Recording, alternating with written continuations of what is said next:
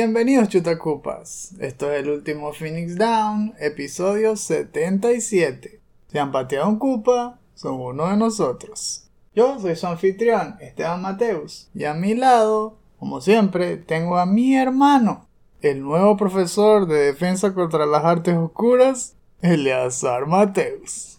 ¿Cómo estás tú, Eleazar? Soy el sustituto de Lupin. Y de ojo loco Moody y todo eso, bicho. ¿Verdad? Bueno, me honra. No había pensado en eso mientras, mientras veía el, el State of Play, ¿verdad? Los profesores. Eso hace interesante. Las clases de la defensa de las artes oscuras, wow. Ese es el cargo más peligroso. Siempre que le tocaba ahí, o moría, o lo cambiaban, o era el villano. Nunca duraba más de un año. Bueno, que tú vas a apuntar a durar más ahí. Sí, eh, ya, ya aprendí bastante de los libros. Creo que ya sé qué es lo que puedo hacer. ¿Y qué tal? ¿Cómo está todo? Honestamente estoy un poco cansado. Estoy eh, otra vez en una fase de crunch. Se acerca Semana Santa y es una semana súper importante para la empresa. Están acelerando puros proyectos y quieren tenerlo todo listo ya. es posible, pero eh, hacer como una uphill battle. Si tan solo existiera el giratiempo. ¿verdad? Lo bueno es que en estas dos semanas que vienen, porque como estamos grabando el show cada 15 días, vienen buenas fechas. Tanto yo como tú vamos a cumplir años. Pero no somos morochos, ¿eh? Pero da la casualidad de que nuestros cumpleaños están separados nada más por 6 días. Así que eso significa que vienen comidas especiales, como cosas raras que nos gusta conversar. Tengo ganas ya de probar esas pizzas que voy a hacer, el cumpleaños, empanadas y especialmente esa pasta Alfredo que tenemos planificada para tu almuerzo. Que es una de esas pastas que también me trae buenos recuerdos porque la comíamos desde que éramos niños, pero en los restaurantes especialmente. Y por primera vez la voy a hacer. Y eso es lo que me gusta últimamente de investigar recetas. Porque es todo un arte eso de la receta. No es solamente encontrar los ingredientes correctos, sino saber cómo mezclarlos y entender por qué se tienen que echar unos primero que otros. Es una cosa que uno puede utilizar en, en más allá de la cocina. Esa minuciosidad y esa dedicación para que te quede el resultado perfecto.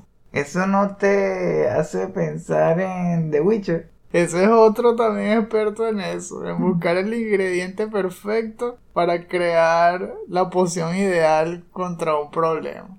Bueno, a todos los que nos están escuchando por primera vez, este es nuestro show, ahora quincenal, en donde les compartimos nuestras opiniones sobre las noticias más importantes de la industria de los videojuegos, así como también les contamos lo que estamos jugando, les compartimos anécdotas y al final les dejamos una píldora de recomendación en el segmento de Se te olvidaba. El estreno de este podcast es un beneficio exclusivo para nuestros patrons de 2 dólares en adelante que lo oyen 7 días antes que los demás. Aquellos que no puedan apoyarnos pueden esperar hasta que lo pongamos en nuestros portales gratuitos como polka.com, Stitcher, Anchor, Breaker, Google Podcast, Pocket Casts, Radio Public, Spotify, Apple Podcasts y iBooks. Otras maneras en donde pueden ayudarnos con este proyecto es comprando nuestra merch en las tiendas digitales de Redbubble, Teespring, Society6 y muchas otras que tenemos para ustedes y que pueden encontrar la dirección en nuestras redes sociales, específicamente en Twitter e Instagram en la parte de la descripción. Aunque si se han paseado por nuestro canal de YouTube, también podrán encontrarlo en el fondo, en la parte de la descripción de cada uno de nuestros videos. Esperamos que estén disfrutando los shorts que hemos estado publicando en los últimos meses.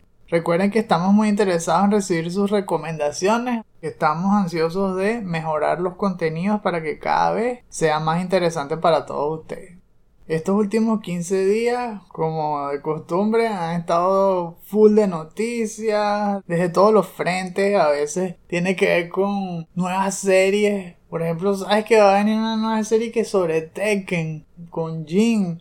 Ya dijeron también que va a haber una serie de God of War, hecha también por PlayStation. Sí. Sí, un montón de cosas así. Son tantas noticias que no da tiempo, pero nosotros vamos aquí a conversar sobre las más interesantes que nos hayan atrapado hasta ahora. Sin más larga, bueno, con las recetas en la cabeza, con esas pizzas, esa futura palta Alfredo.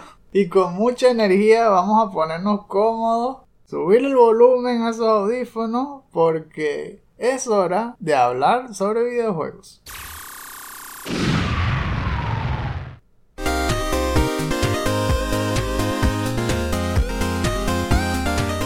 Vamos a echarnos el chapuzón en la primera sección del programa con la primera ráfaga de noticias, en donde tenemos, como de costumbre, los reviews más importantes de los últimos 15 días. Ghostwire Tokyo y Tunic ambos muy esperados, uno más triple A, el otro indie. El hype de Tunic también era alto desde la primera vez que lo vimos, hace ya varios años, por su estética tan particular que me recordaba la de Link's Awakening, el remake, y por supuesto Zelda original. Pero comenzando con Ghostwire Tokyo, pues resulta que no sacó las notas tan altas que esperábamos a pesar de que se vio, había visto muy interesante el State of Play. Los defectos que le encontraron tenían que ver con lo que temíamos, que era muy repetitivo. La primera impresión del juego es buena, pero cuando pasa el tiempo comienzas a notar que son los mismos enemigos, que el combate también se repite mucho, que la historia no es tan profunda como uno esperaba. Así que depende de qué tanto te gustaron esos primeros minutos para ver si a la larga lo vas a seguir disfrutando de la misma manera. Todos coincidían en los reviews que vi que la estética era lo mejor que tenía el juego y la atmósfera específicamente realmente te dejan caminar por una gran parte de Tokio y esa sensación de soledad que te da caminar por las calles y escuchar los televisores prendidos, las radios prendidas, como si la gente estuviese ahí, pero en vez de gente ves todo vacío, la ropa de la gente tirada en la calle. Es algo que no se ve normalmente en muchos juegos. Casi siempre cuando llegas a una ciudad así, está full de NPCs, todos caminando, estilo GTA, estilo Cyberpunk. Y aquí es como un episodio de la dimensión desconocida, pero en Japón. La parte del combate también se ve muy buena, con la parte de la magia, el, lo, lo que es el Ethereal Weaving, la parte del viento es como si fuese una pistola normal. El agua sería la shotgun, porque es la que dispara con un range más amplio. Y el fuego es el que es como una bazooka, porque pega durísimo, pero tiene muy pocas municiones. Otra cosa interesante que hicieron fue que justamente las municiones no son como se hacen en los juegos habituales. No es un ítem que vas agarrando o que dejen los enemigos en sí, sino algo espiritual. Tienes que ir agarrando objetos corrompidos y consumirlos. Algunos enemigos también te pueden dar energía que usas como municiones para esos poderes. Pero tienes que irlo balanceando bien con el arco y flecha y todo eso. Igual sacó buena nota, está en más de 70, alrededor de 75 en Metacritic. Así que a los que les llamó la atención, todavía les puede interesar darle una prueba o si tienen dudas, esperar a que lo rebajen un poco. No es malo.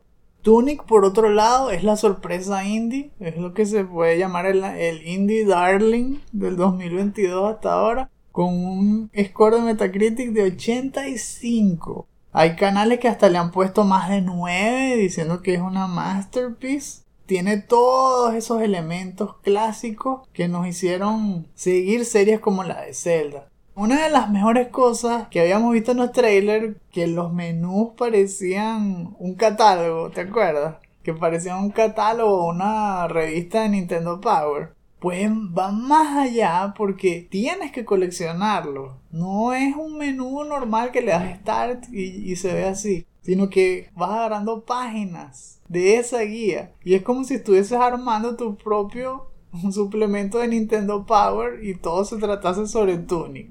Y esas páginas no solamente te dicen cosas como un tutorial, sino que tienen secretos y tips de la propia historia. Tienes que leerlas con mucho detenimiento porque de eso depende cómo vas a progresar. Las mechanics son tipo combate como el Zelda de Super Nintendo, como A Link to the Past, pero la vista es isométrica 3D como Link's Awakening el remake.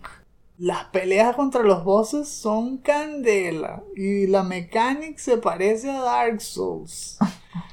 Porque cuando pierdes tienes que recuperar después las cosas que, que, tú, que dejaste en el piso cuando te mataron. Y para ganarle los jefes tienes que intentarlo varias veces. Que no los engañe esa apariencia inocentona del zorrito y que parece un juego tipo Kirby o algo así. No, no. Hay que apretarse los pantalones aquí. Y la otra sorpresa fue que cuando le revelaron en el ID Xbox, dijeron que estaba en Game Pass. Que antes no se sabía eso. Así que todo el mundo empezó a jugarlo ahora y matando fieras lo loco. La mala noticia de los últimos 15 días, para mí sin duda, ha sido Gran Turismo 7. No sé qué te parece a ti. El vuelco que dio ese juego. Tan bien que vino y tan mal que se ha puesto. Y yo creo que todo ha sido culpa de o Polyphony Digital o propiamente de la directiva de Sony, que no sé, o lo dejaron pasar por alto o están mostrando su lado oscuro. Aquí está pasando algo muy extraño. Sí, ¿verdad? Hicieron algo, algo parecido a Crash Team Racing. Esa mecánica oculta, muy incómoda, que de alguna manera le quitaba la experiencia del juego. Por esto de obligar a que esté 100% online. En parte eso, que lo de los servidores apesta, es verdad se cayeron como por 30 horas. Y aunque el juego es single player, no se podía jugar. Pero peor aún es el asunto de las microtransactions. Que te acuerdas que habíamos visto que los carros eran carísimos. Y el mayor problema es que no lo habían dicho. Que también pasó como en Crash Team Racing. Cuando estaba en review, todo hermoso, todo perfecto. Pero después de los reviews activaron las microtransactions. Y esto fue lo que hicieron aquí también. Eso no existía antes, pero ahora, cuando sale el mercado, los carros son carísimos, el grind es horrible porque tienes que acumular casi que en algunos carros de esos legacy 20 horas de juego para poder ahorrar el suficiente dinero para comprarte ese carro nada más. En el mercado ese de los carros no los puedes vender. Ese tiempo es invertido ahí y ya. No puedes recuperarlo de ninguna manera. Y si quieres comprártelo sin gastar 20 horas, tendrías que gastar cientos de dólares, así literalmente. Porque 500 mil dólares de esos virtuales equivale como a 10 dólares de una tarjeta de PlayStation Network. Tendrías que invertir como 10, una cosa así, para comprarte esos carros que cuestan millones. Uf, varios millones. Por eso es que hay gente que hasta se ha puesto a inventar maneras de hacer farming sin tener que jugar y son unos métodos todos locos de elegir una pista específica en una ruta específica, mover el control de cierta manera y ponerlo así. Y después acostarse a dormir y dejando el juego jugándose solo y cosas así. ¡Wow! Porque no hay otra forma. Como diría Malcolm, la vida se hará camino. Bueno, así tal cual. Pero es hora en serio de que Sony se ponga las pilas y resuelva ese problema. La gente está bastante molesta y en Metacritic le están dando paliza a Gran Turismo 7. Una verdadera lástima. Se desplomó el user score al valor más bajo de toda la historia de los exclusives de Sony. Lamentablemente es bastante merecido. Bueno, hablando también un poquito más de Sony, hicieron una compra inesperada. Ahora adquirieron Haven Studios, que es el estudio que fundó Jade Raymond el año pasado. Tienes la cara medio extrañado y probablemente es por la misma razón que yo. Yo pensaba que ese estudio ya era de Sony. Resulta que no. Era un estudio independiente, pero necesitaban un, un inversionista y Sony fue el inversionista. Es decir, los ayudaron a crear el estudio, pero no era de ellos. Aparentemente, Herman Holtz, este, el cabecilla de Sony, estuvo visitándolos y le gustó muchísimo el proyecto que están trabajando. Y no solo eso, sino que le gustó la velocidad en la que trabajan. Según él, en esos 12 meses han superado todas las expectativas y van mucho más rápido. Y decidió, solamente por esos dos motivos, comprar el estudio de una vez.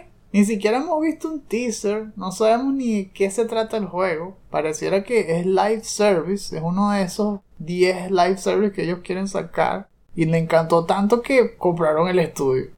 Es la compra más apresurada que yo he visto que haya hecho Sony. Esperemos que de verdad sepan lo que están haciendo, porque esta sí es la que no se siente orgánica como las otras, ¿eh? Es como si se hubieran casado con alguien en Las Vegas.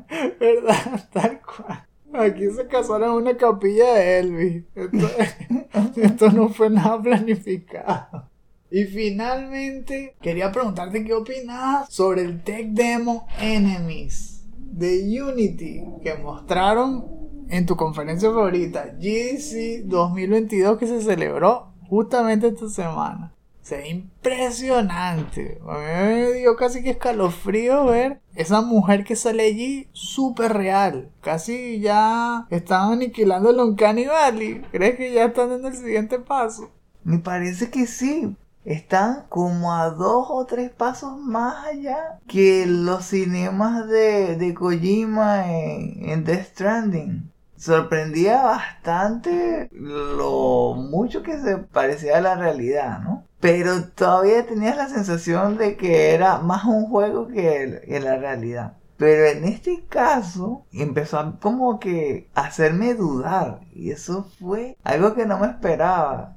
En ciertas partes juraba que estaba viendo una actriz de verdad. Se está poniendo al nivel de Unreal Engine 5 que también nos ha estado sorprendiendo de esa misma manera y yo creo que vamos a entrar entonces en esa nueva fase en donde los cinemas pueden llegar a confundirnos. Hasta ahora especialmente lo logran cuando los personajes se quedan quietos o haciendo una pose específica como sucedió con el demo de Matrix de PlayStation 5 que de verdad a veces parecía que eran ellos, eran los actores de verdad. Hasta que en alguna animación mientras hablaban, ahí, ahí notabas algún errorcito. Están a, la par, yo creo. Y wow, eso da mucha esperanza de ver qué van a hacer esas nuevas empresas. Unreal Engine 5, que por cierto ahora hicieron una alianza con CD Projekt Red y ese es el engine que van a usar para hacer The Witcher 4.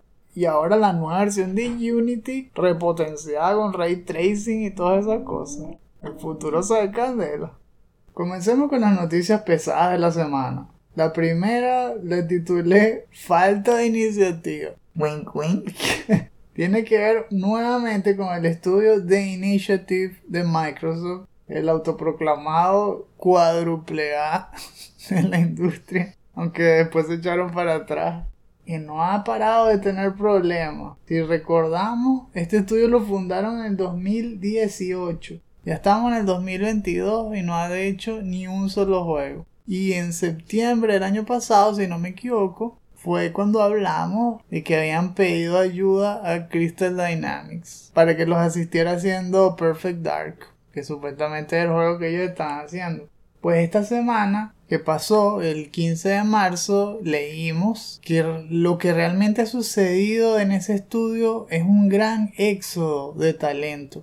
En este momento realmente ya no me extraña. Esa era la razón por la que pidieron ayuda a Crystal Dynamics. Que tanta gente estaba cubriéndole las espaldas allí a The Initiative diciendo que era completamente normal. Que lo que pasaba era que The Initiative era un núcleo pequeño y todo lo demás era outsourcing y ya. Por eso era que estaban aliándose con Crystal Dynamics, no porque necesitaban ayuda. Pues la realidad es que más de la mitad del core de su equipo de desarrollo renunció en el último año. Es decir, que hay graves problemas internos allí y pareciera que tiene que ver con el management.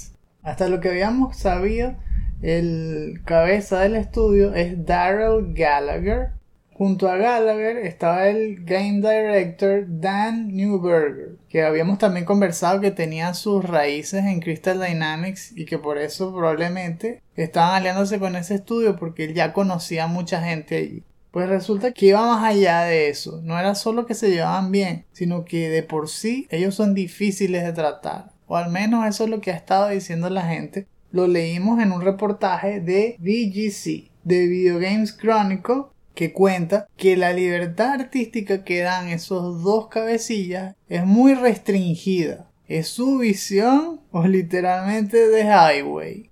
Entre el staff había un montón que habíamos leído antes, ¿te acuerdas? Que venían de Naughty Dog, bueno, de muchos estudios, de Insomnia, pues salió una lista actualizada y muchos de ellos se devolvieron a sus estudios originales. Otros tenían un cargo que realmente no era el que habían escrito ahí. Esto todo fue un trabajo de investigación que hicieron los de Video Games Chronicle a través de las páginas de LinkedIn de las empresas y de los que supuestamente estaban trabajando allí. Incluso había tantos problemas internos que hasta el propio Dan Newberger renunció. El director del juego, de Perfect Dark, renunció. Que él era uno de los que no dejaba trabajar a los demás si no fuese como él lo decía. Qué extraño. Y él también se fue. Entonces solo quedó uno, que es el, el cabeza del estudio, es Gallagher. ¿Qué te hace pensar esto del management de Microsoft con sus estudios? Ya que también hemos leído que las personas que se fueron dijeron que Microsoft no estaba metiendo la mano en absoluto. Que con todos los retrasos no hacían nada, no corregían la cultura de la empresa. Más bien dicen que ellos sienten que no había cultura en la empresa. Que todo dependía de los cabecillas. ¿Qué pinta esto para ti en el futuro de todos esos estudios que se está comprando Microsoft si no pueden controlar el suyo? Sí preocupa. Creo que por lo que está diciendo le falta visión. Lo único que he escuchado de Phil Spencer es que quiere que la plataforma de Xbox sea el símbolo de videojuegos en la industria. Pero no pareciera. Tal vez es un objetivo que es muy amplio y deberían enfocarse en algo más específico. Con esa idea, ¿por qué están renunciando y por qué no avanzan? ¿Cómo es posible que hayan pasado cuatro años y no hayan hecho ni un solo juego? ¿Qué hacen? Los, los cabecillas rechazaban el proyecto y lo comenzaban de cero, algo así. Rompían todo y decían, no, no, no, ahora mi visión es esta. Ah, comencemos otra vez, algo así. Y Microsoft no decía nada. Eso a veces sucede, que haya un, un, feature creep o inestabilidad en la toma de decisiones, que deciden quitar algo, volverlo a poner, que el grupo les haga resistencia porque allá hayan hecho esa parte y ahora la tienen que desechar, quién sabe. Mientras más se va sabiendo del asunto, pues se aclararán esas cosas. Pero hasta lo que sabemos es simplemente que hay inestabilidad y que probablemente con todos estos huecos que vayan quedando en el staff va a aumentar la influencia de Crystal Dynamics. Es casi seguro decir que ese juego lo está haciendo Crystal Dynamics ahora. No lo está haciendo The Initiative. Tienes razón. Se está transformando casi un estudio doble A de Microsoft en este momento. Se lo encargaron ya. Ellos son los que van a rescatar esa broma se convierte en una extensión del estudio que los esté ayudando, entre comillas. También es casi seguro que este proyecto se debe haber transformado en algo nuevo. Es un reboot, quién sabe, tal vez llegaron los de Dynamics, vieron el desastre y decidieron empezar de otra vez. Yo creo que está bastante lejos más aún de lo que pensábamos. Y cuando lo habían anunciado hace un, yo creo que un año y medio, algo así, ya pensábamos que, oh, este juego le debe faltar, esto nada más es un teaser. No, pónganse cómodos, que si se empezó otra vez, es más allá. Estos son cinco años fácil, a menos de que lo apuren. O a menos que uno de, los que venga de Crystal Dynamics sea como Ayahuasca. Concha. que miren, pueden seguir haciendo lo que están haciendo y salen 5 años. O pueden resetearlo y hacerlo de mi manera y lo tenemos en 6 meses. que disculpa, Yaguata. Ese hecho si era ninja, ¿vale? Estaría feliz viendo lo fino que quedó Kirby, por cierto.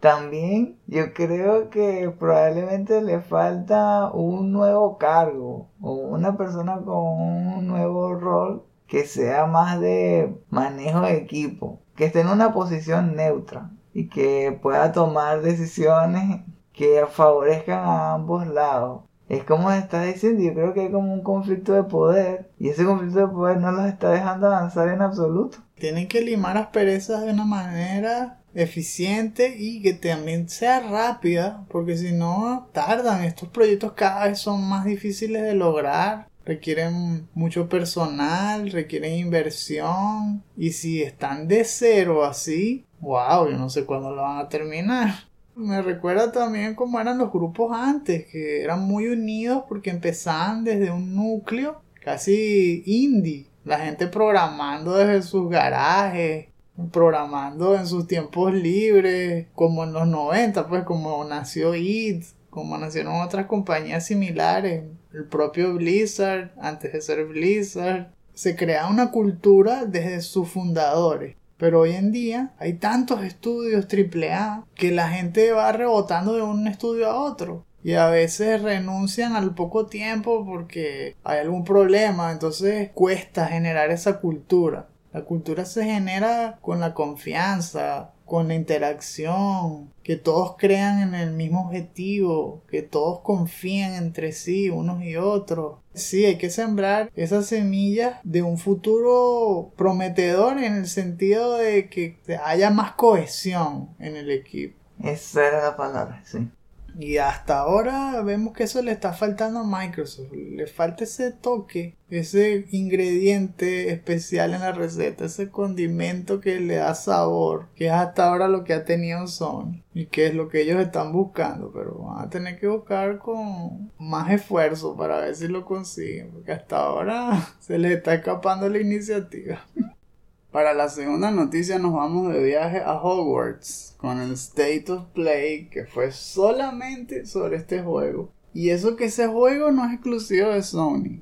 Pero aún así le dedicaron todo un programa el 17 de marzo. Está siendo desarrollado por Avalanche Software, trabajando en conjunto con Portkey Games y The Wizarding World, que sería la marca en general que cubre todos los productos de Harry Potter.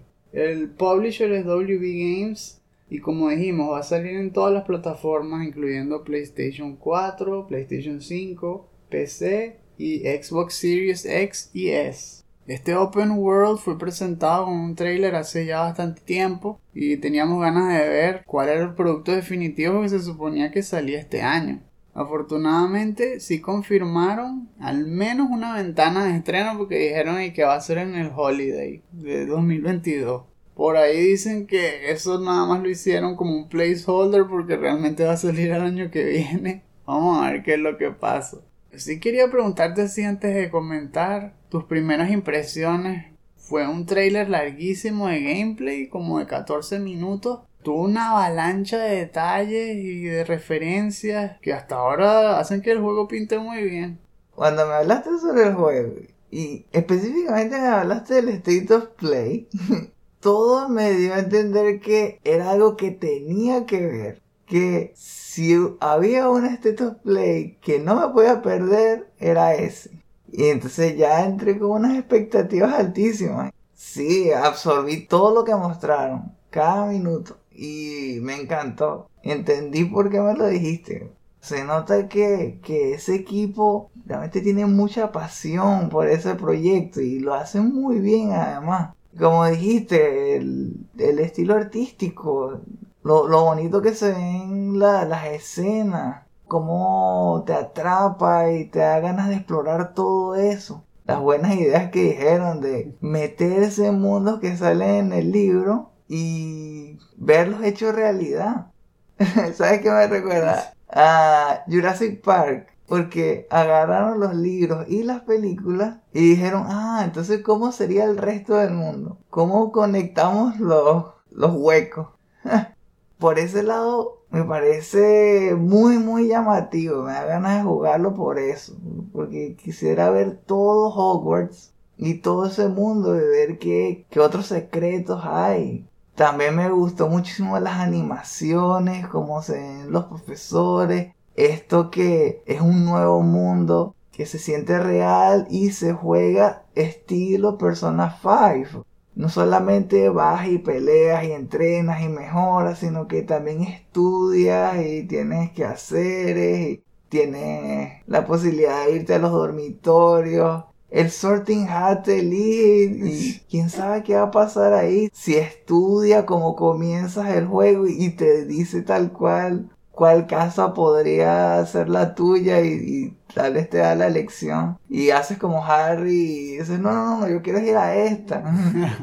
como Oblivion. Y dice, oh really, I would never have guessed. Así tal cual. Sí, me gustó cada minuto, en verdad. Y me, me inspiró. Y lo tengo guardado en la computadora como recordatorio de que así es como se debe trabajar en un proyecto que siga una franquicia que tal vez Microsoft debería echarle un ojo a eso y, entender que así es como tiene que hacer su equipo.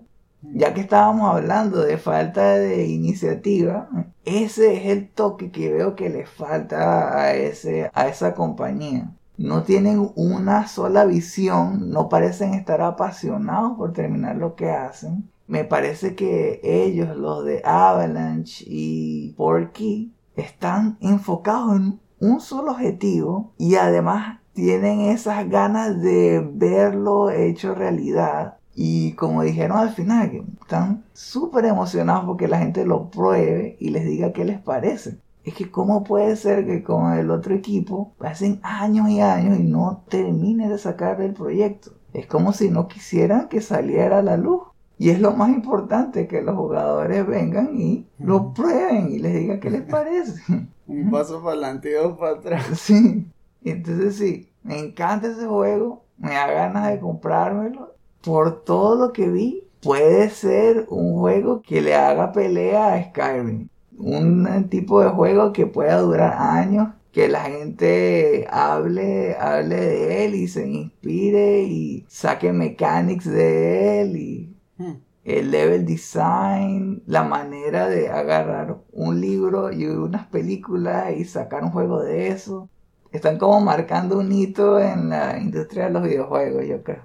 Y hace tiempo que queríamos un juego de Harry Potter de ese calibre. Que por hmm. cierto, hay que decir por supuesto que hemos leído todos los libros, somos fanáticos de los libros, nos encantaron nos gustaron las películas. Digo nos gustaron porque a veces se desviaban mucho de los libros, entonces no me gustaron tanto como los libros. Era importante ver reflejado este trabajo en un videojuego de esta manera, que te permitieran explorar. Porque justamente el lore es muy rico en esa franquicia y hay mucho que explorar. Me recuerda también otras veces que ha sucedido esto, como cuando sacan juegos de series de televisión de muchos años, como Los Simpsons o South Park, y por primera vez uno ve ese mundo plasmado en su totalidad. siempre quedan baches, uno ve un pedazo en un episodio, un pedazo en otro, pero luego cuando tú te pones en los zapatos de los desarrolladores y diseñadores para recrear ese mundo que sea coherente y que los fanáticos lo aprecien y, y le den el visto bueno, es algo difícil pero aquí se ve que sí se fajaron, lo hicieron bien. Sí, y me gusta por lo que dijiste. Para armar los huecos, estaban constantemente leyendo el libro. Y eso es una de las cosas que más me gustó. Por eso creo que es muy importante que independientemente de su posición que tengan respecto a J.K. Rowling, le den una oportunidad a este proyecto, porque he visto que algunas, algunas páginas web y eso ya lo, lo tratan de banear y todo, nada más porque no están de acuerdo con lo que ella dice. Pero yo creo que esto va mucho más allá de eso, justamente porque el equipo no tiene nada que ver con esa controversia, porque son apasionados por Harry Potter y a todo el que le ha gustado esa historia, pues debería meterse al menos un tiempo en este juego y apreciar todo lo que han puesto aquí. En el State of Play vamos a pasar un momento por cada una de las cosas que dijeron. Esta historia va a ser una prequel de los libros, va a estar orientada a finales de los años 1800, es decir, en 1890, algo así. Está en Hogwarts, por supuesto, y sus alrededores. Es como un personaje totalmente inédito que de hecho tú lo creas, lo customizas y todo, y que es un estudiante nuevo de quinto año. Es decir, entra ya casi cerca de la graduación, y eso nunca se había visto en los libros. Es todo misterioso, no se sabe de dónde viene, pero está con una conexión a la magia ancestral que está en las tierras de Hogwarts. Y eso a su vez lo conecta con una rebelión ahí de, de goblins que también quieren usar esa magia. En el bando opuesto están, yo creo que son Death Eaters eventualmente, o algo así. Dicen magos oscuros. Magos oscuros con una rebelión de goblins y criaturas corrompidas. También da posibilidad de nuevos diseños. Pero no solo eso, sino que hay muchos easter eggs, hay muchas referencias a los libros de personajes que tienen mucho más lore que lo que vimos, como lo de casi decapitado Nick, sale ahí ya. hay muchos profesores, hay personajes nuevos que vas conociendo en cada una de las casas. Y eso también me recuerda a juegos estilo Rockstar, como GTA o más exclusivamente Bully, que siempre que hay bandos, en los de GTA siempre son bandas de delincuentes, pero en Bully eran como las especies de castas que se forman en, bachillerato, que sí, los, los jocks, los nerds, no sé qué broma. Bueno, aquí es parecido, pero con las cuatro casas y hay un protagonista por cada casa que tú puedes interactuar con él, volverte amigo de esa persona y dependiendo de cuánto interactúas, se destapan misiones alternas, ves más historia de ellos, te enseñan cosas nuevas. Es lo que tú dijiste que me parece también genial, que es igual que en los libros, que tú ves que ellos van a clase, el profesor les enseña un hechizo nuevo o, algún pedazo de historia interesante que no se queda ahí, sino que ellos luego usan eso más adelante para salvarles la vida o para salvarles la vida a otra persona. Siempre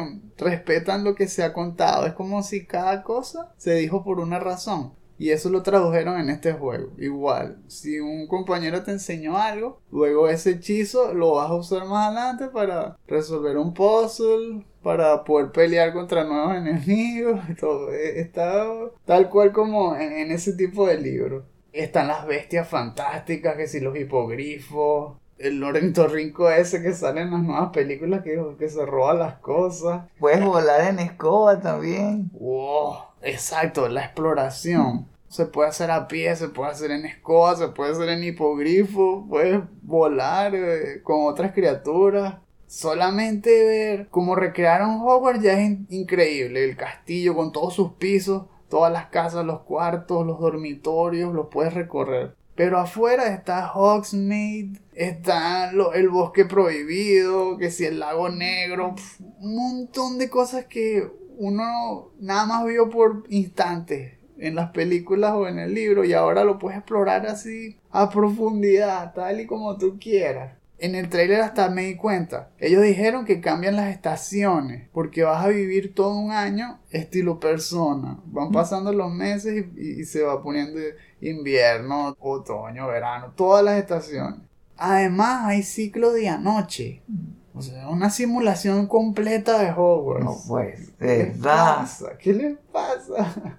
Hay progresión de personajes porque esto es un action RPG. Así que tienes que resolver challenges, resolver puzzles y eso te va a permitir eh, ponerle más habilidades a tu personaje dependiendo de cómo te guste jugar, que si stealth, hechizo, eh, etcétera. Hay un montón de clasificaciones. Ah, sí, eso me hace pensar en The Room of Requirement. Oh. Como sale en el libro, ese se adapta a ti. Se convierte como tu hub personal que tiene que ver con las habilidades que más te interesan. Para crear pociones si quieres, para entrenar, que si te gustan las criaturas, ahí es donde cuidas a las criaturas. ¿eh? Cultivar herbs y mejorar los items, bestia, un montón de cosas súper compleja. Y hablando de eso, lo último que mostraron también buenísimo, el combate y los hechizos. Es una mecánica que interactúa con muchos elementos. Uno pensaría, no, le das mil veces al cuadrado y ya está. No, resulta que tienes hechizos, charms, items, un montón de cosas que manejar. Y además fusionar, porque algunas son defensivas, otras ofensivas. puedes llegar a crear que si protego para que te reboten los rayos. O en vez de eso, usar flipendo para quitarle las varitas a la gente. O puedes mandarlos al piso con Expelliarmus. O si no, te puedes poner todo agresivo. Y e incluso se vio que usó Abacadabra. ¡Qué guau! Ya esto parece Cotor, o sea, puedes llegar al lado oscuro completo. ¿Qué es eso? Estaba súper interesante ese, ese ataque contra múltiples enemigos al mismo tiempo.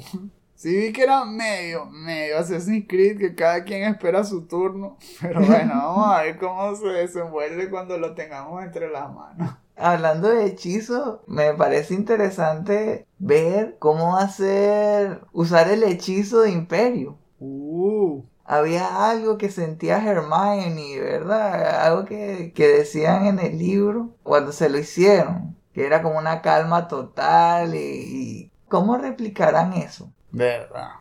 Debe haber un montón de cosas que aún no sabemos. Hay un montón de easter eggs ahí que hay que irlos degustando poco a poco, como los libros. el release window, como mencionamos, dice Holiday 2022, con el asterisco que insiders como el propio Colin Moriarty dice que le han dicho que este juego no va a salir este año. Bueno, ahora vamos a ver si eso se confirma o no. Crucemos los dedos con que si veamos Hogwarts antes de que se acabe el 2022, tal vez en diciembre, tal vez en noviembre. Yo me conformo con un beta, que al menos dejen probar el juego por unos 20 minutos. Bueno, ya que estamos hablando que es tipo Skyrim, que sea como una hora, una hora. Y el release window, si quieren, puede ser el año que viene, pero que al menos nos den una probada, ¿no? Por favor. Terminemos entonces el segmento con las menciones honoríficas. Ajá, la primera que les tenemos es, en el espacio, todos, todos te oyen gritar en 3D.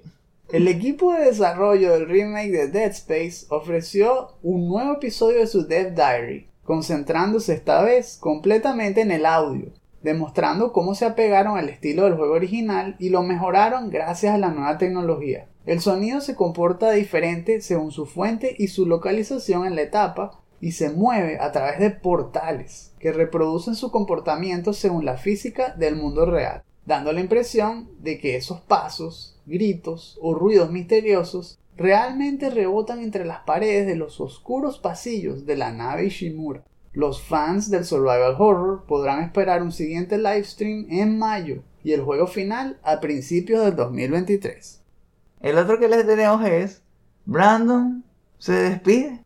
En el primer día de ECX, la semana aniversario de Easy Allies, Brandon Jones, su fundador, anunció oficialmente su retiro después de 20 años de trayectoria. Aquellos que lo vimos desde sus inicios en Game Trailers, que también fundó, por cierto, cuando revolucionó la presentación de noticias y contenido sobre videojuegos, para pasar de la era del material impreso a las videoentrevistas y trailers directo de la fuente. Ya dábamos por sentado la aparición de su clásica voz en los reviews y podcasts, primero de Game Trailers y luego de Easy Allies. Pero todo llega a su fin eventualmente. Después de unos meses turbulentos por los problemas de salud del pequeño Milo, su hijo, se notó cada vez más exigido, y ahora nos sorprendió con la noticia agridulce, mostrándose a su vez optimista y contento porque podrá concentrarse en su familia. Su último día apareciendo en Easy Allies será el primero de mayo.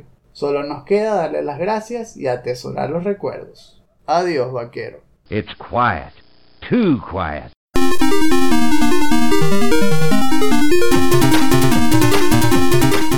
Estámonos de lleno entonces en el segmento de lo que estamos jugando y otra vez voy a ofrecerles un nuevo juego. Vamos a tener esto variado, ¿verdad? Para que se escuchen cosas diferentes. Al menos por tu lado.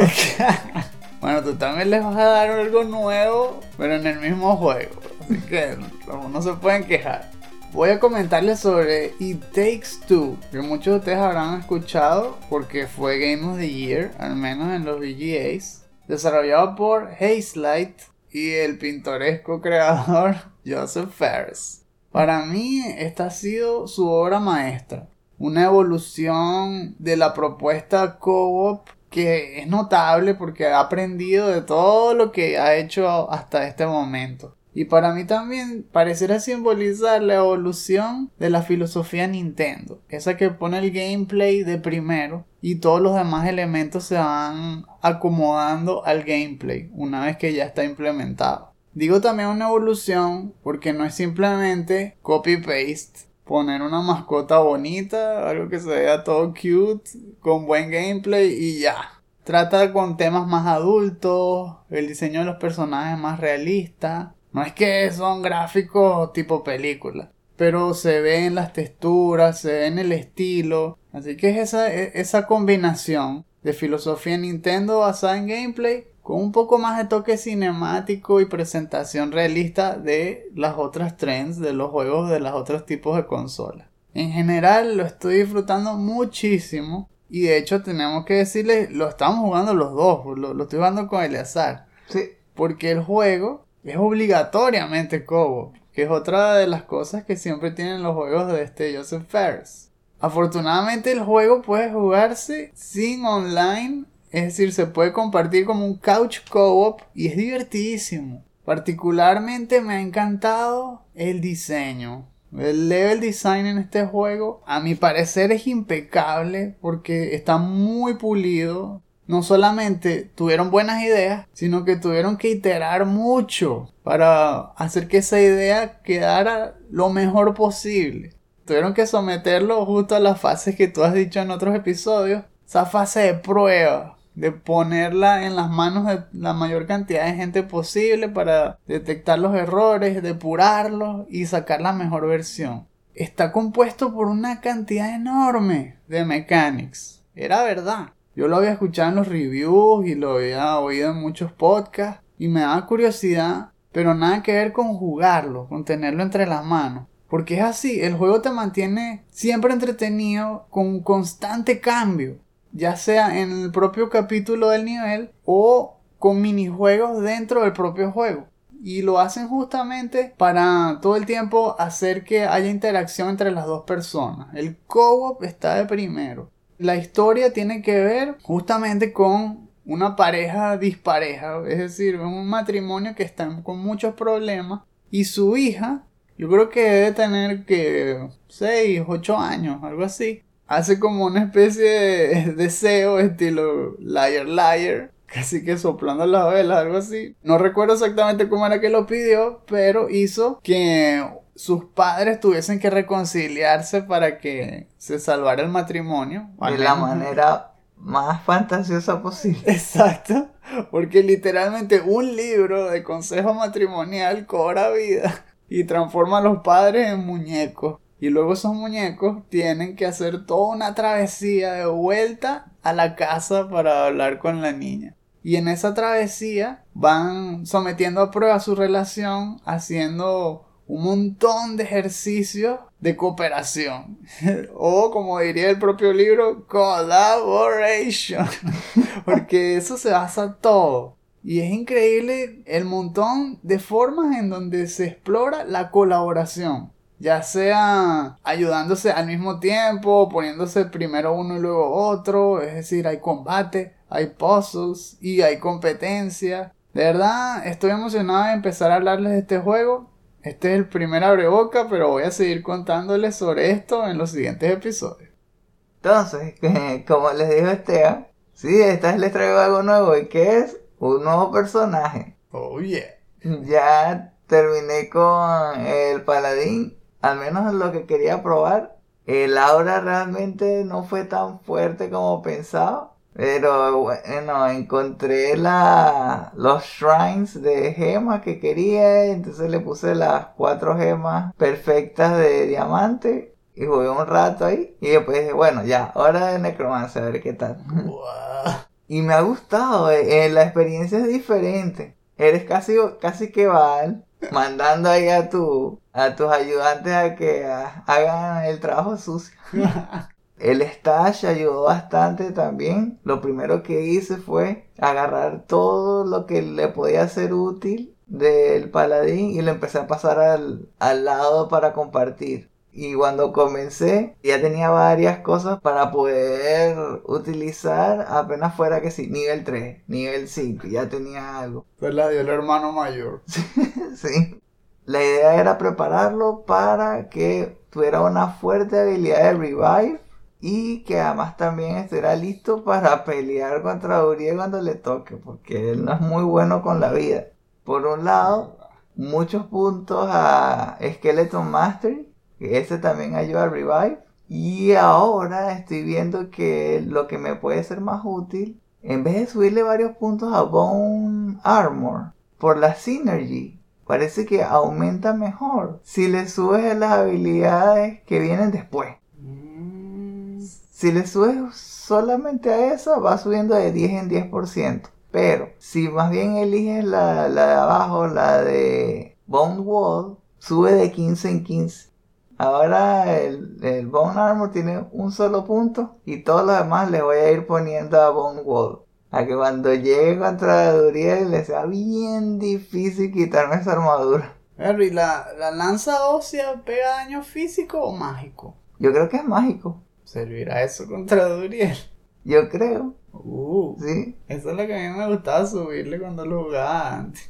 Ay, es bastante útil porque tiene como, tiene piercing por defecto. Y es verdad, tendría que subirle más puntos a dientes porque también dientes tiene synergy con esa habilidad. O sea, si tú combinas eso con la armadura ósea, sirve. Así, la armadura ósea te reduce el daño, pero igual dientes le hace daño a Duriel cuando te pega. Sí, pero no, realmente una no mejora la otra, eso es lo malo.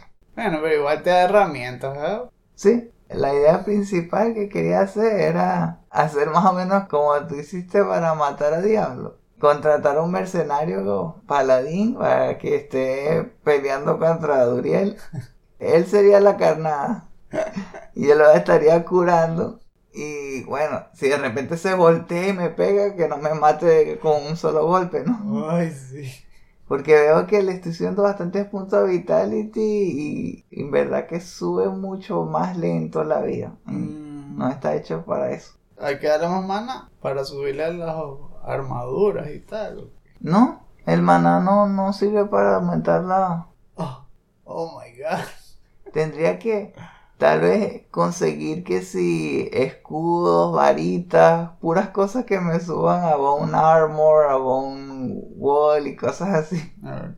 Y aumentarme un montón la resistencia también. Tengo que tener a juro el Ancient Pledge. A juro. Mm. Sí, porque yo creo que también uno de los errores que siempre cometen los que empiezan a jugar con el Necromancer es que creen que el ejército va a ser igual de efectivo contra los jefes. Y entonces uno le sube mil puntos a esqueletos, mil puntos a golem. Y cuando llega Duriel uf, lo sopla todo y quedas tú solo y ¡Oh Dios mío! Y te mata de dos golpes. Sí, es mejor como tú estás haciendo. Dedicarle a las armaduras y los rayos y eso. Que esté más popeado el necro. Sí.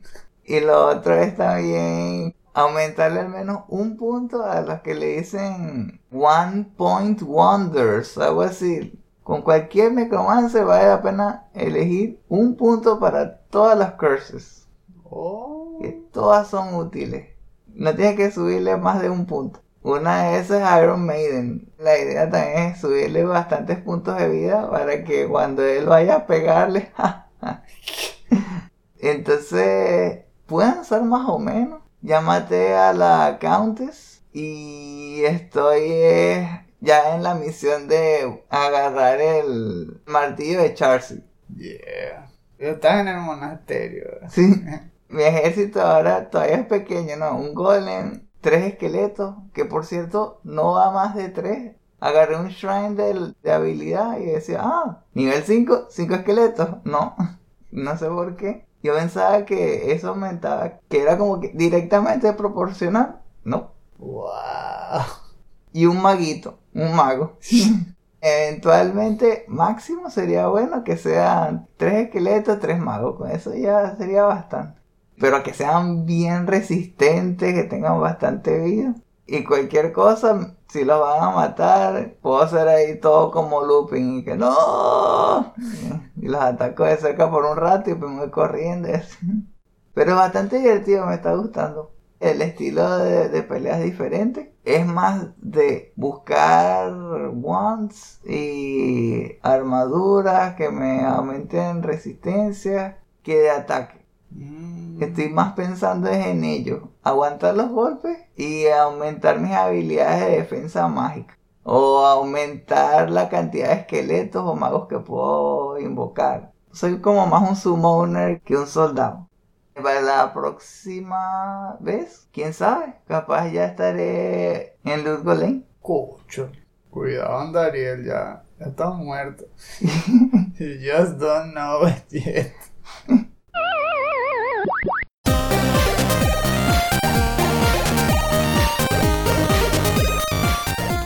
Las maletas listas, ya vamos camino al andén del tren para irnos a casa, pero antes, ¡se te olvidó!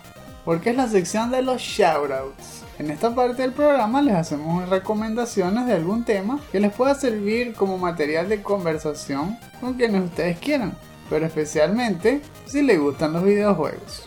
En este capítulo les traigo un nuevo video de Game Maker's Toolkit que se llama It Takes Two Dev Explains Co-op Level Design. Y se trata justamente de una sesión que tuvo Mark Brown con Oliver Granlund, que es un designer de Hazelight, el estudio que desarrolló It Takes Two. Me encantó este capítulo porque fue no solamente muy dinámico, sino muy genuino, en el sentido de que no se sintió tanto como algo académico, sino como una conversación bastante casual, aunque con mucho contenido importante para los diseñadores sobre este juego que justamente les acaba de mencionar en la sección de lo que estoy jugando. Y coincidió porque habla todo sobre el capítulo 2. Y ese fue justamente el último capítulo que jugamos Eleazar y yo. Así que fue como ver el behind the scenes justo después de haber visto una película. es el equivalente. Y me encantó la aproximación que tenían los desarrolladores al hacer todas las mecánicas del juego diciendo que lo más valioso era no que fuesen sumamente profundas, sino que funcionaran. Y por eso todas las que ponían estaban depuradas a su mínima expresión. Era como si todo fuese el minimum viable product, pero por todo el juego en cada una de las etapas. Es decir, que funcionaran como si fuese el prototipo de un futuro juego si ellos quisieran más adelante. También hicieron mucho hincapié en la experiencia co-op y de hecho siguieron unas reglas clasificando para lo que para ellos era el co diciendo que era o co paralelo, co step by step o co simultáneo. El co paralelo se refiere a jugar un juego single player, como repetir esa experiencia, pero con otra persona. Step by step co significa que un jugador necesita que el otro jugador haga algo para que ellos puedan avanzar. Es como un back and forth. Y el último, que es el simultáneo, significa que requiere que los dos jugadores estén haciendo algo al mismo tiempo, pero cada uno por su cuenta. Y eso nunca lo había visto explicado de esa manera y tiene razón. El co no es una sola forma, sino que se puede interpretar de varias. Y dependiendo de cómo lo hagas, le das justamente un catálogo más amplio de experiencias a tus jugadores. Hace que sea menos repetitivo esa palabra que siempre recargan, colaboración, se explora de diferentes maneras. Hablaron también de que el corazón del juego está en el gameplay y el gran aporte que tuvieron los artistas dándole vida a solamente una mecánica. Ellos ni sabían cómo se iba a ver la etapa y se encargaron los artistas de no solo de crear la situación, sino de dibujarla, darle cuerpo y que encajara con la atmósfera de la historia.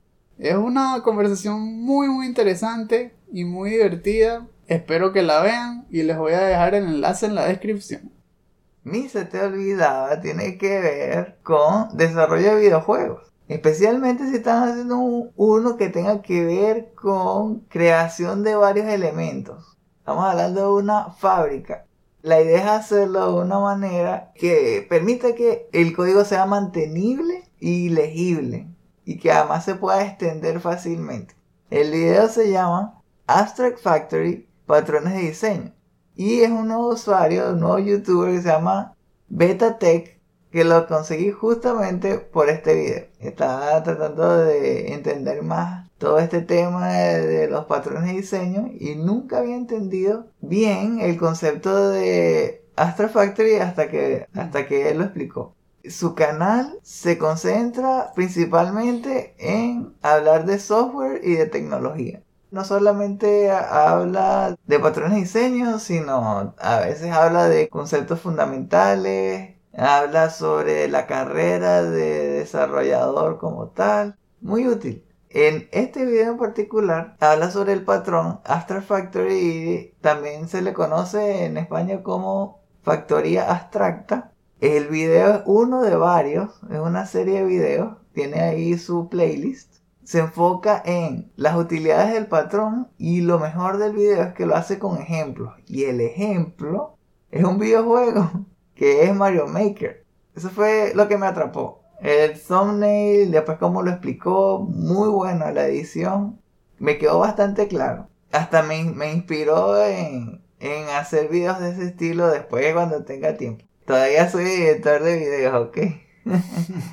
muy por encima, el patrón se trata de construir una familia de elementos que estén relacionados en base a un tema particular, que en este caso en Mario Maker es el theme es el estilo del juego, que si Super Mario World o, Mario 3 o, o la versión 3D, todos son los mismos elementos, solamente que tienen una manera diferente de verse. Dependiendo de cómo uno lo implemente, puede ser bastante tedioso tener que repetir la misma operación para cada uno y que en una parte del código no esté siempre colocando puros condicionales. Si es en 3D, haz esto. Si es en 2D, pero es de Mario 3, es este. Si no, es Super Mario World. Mm. Entonces tienes que hacer esto. Pero lo bueno de ese patrón es que, como dice el, el nombre, permite al programador abstraerse de eso. Que el sistema se abstrae de eso y solamente lo ve como una fábrica de elementos. Este es un componente del juego. Y por detrás, como dice como behind the scenes, se encarga de elegir cuál es el que toca. Lo bueno de ese patrón es que uno hace ese cambio en una sola parte del código y el sistema se encarga del resto. Esa es la idea. Facilita el trabajo. Muy útil, la verdad. Por ese video fue que lo seguí y estoy aprendiendo más sobre otros patrones de diseño y más sobre cómo ser un mejor programador. Si les interesa el tema, se los recomiendo y les vamos a dar el enlace en la descripción.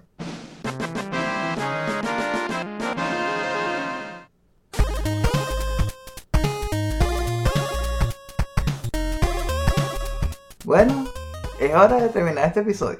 Si hay algo que aprendí de este episodio fue que ni sin importar cuánto tiempo pase, se puede hacer un buen videojuego a partir de, de una serie de libros. Hablando de- del tema de, de Harry Potter, si le va bien, que es muy probable, me da esperanza que pueda pasar lo mismo con Eragon. Ojalá. que me gustaría que un equipo así tan apasionado como los de Avalanche quieran hacer un juego de, de esa franquicia. Que, que sea un Dragon Rider, un Dragon Slayer. Le daría pelea a Skyrim. Que borren de la historia ese beat'em up mediocre. Eso no era Eragon. Si hay un equipo que esté escuchando esto, que no tenga claro en qué proyecto comenzar a trabajar, eso podría ser una buena idea. Y si además le agregan elementos co-op como It Takes ¡ja! estarían viendo una mina de oro. Recuerden que este podcast es un estreno exclusivo para nuestros Patreons de 2 dólares en adelante. Para escuchar cada episodio al momento de su estreno, considera convertirte en uno de nuestros Patreons. Si llegaron hasta aquí, gracias por habernos acompañado. Para encontrar más artículos, reseñas, videos y podcasts como este, échale un vistazo a nuestra página chutacupas.com. Eso es chuta, k o o p a s.com. En estas cuentas de Twitter, Instagram y Facebook los esperan noticias sobre juegos desde indie a AAA, promociones de nuestros diseños para franelas y segmentos de nuestros programas. Los invitamos a dejar sus comentarios en la sección inferior. Nos gustaría saber. ¿Piensan lo mismo que nosotros en cuanto a, a el factor que le falta de initiative para realmente tomar vuelo? ¿O piensan que eventualmente usando la misma filosofía pueden llegar hasta ahí? ¿Qué piensan del juego de Harry Potter? Ya están apartando el dinero para que apenas salga lo tengan en sus manos. De casualidad les vinieron varias ideas sobre desarrollo de videojuegos como cuando Esteban hablar sobre It Takes Two. Que eso es lo que pasó conmigo. No olviden que si se suscriben al nivel de plata, sus comentarios podrán ser incluidos en los futuros episodios del último Phoenix Down.